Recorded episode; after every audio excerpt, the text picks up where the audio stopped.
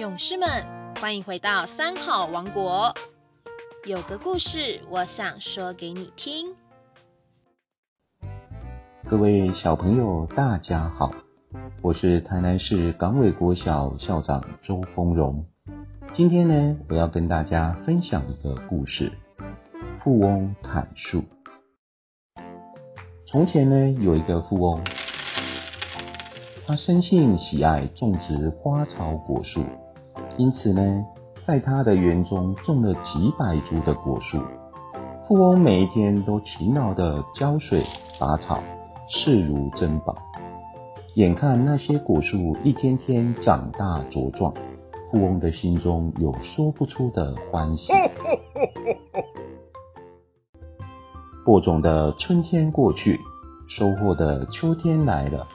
富翁笑盈盈的走到每棵果树下查看，忽然他发现一棵高大茂盛的树上所生的果子与众不同，又大又美又甜。富翁把它视如珍宝，对家人下令道：“这棵树的果子不许任何人采撷，不听话的人我会打他一百响板。”如此三令五申，没有人敢采摘。但是富翁又不放心，想到我有这样好的果实，放着不用，多么可惜呀！不如我把它献给国王吧。富翁主意打定，马上去禀告国王。国王于是派遣侍者到他家中拿取果实。但是果树长得非常高大，富翁的家人爬到树上，一不小心摔了下来，弄得头破血流。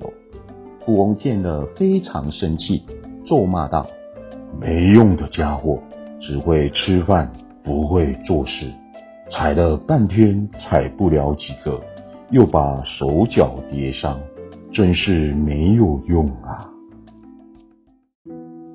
富翁望着高大的果树，纳闷了一会儿，忽然想出了一个好办法，就大声喊道：“来人啊，把我的斧头拿来！”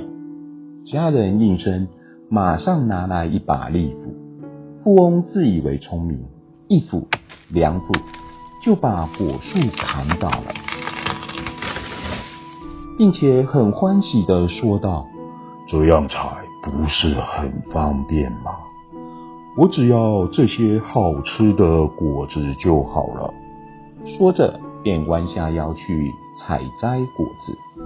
可是树上的果子在树倒下来的时候就全部跌烂了。富翁很失望，又叫人把砍倒的树再种起来。但是已经砍断了的茎和根。无论如何也无法连接了，这棵树从此就枯死了，再也生长不出好吃的果子了。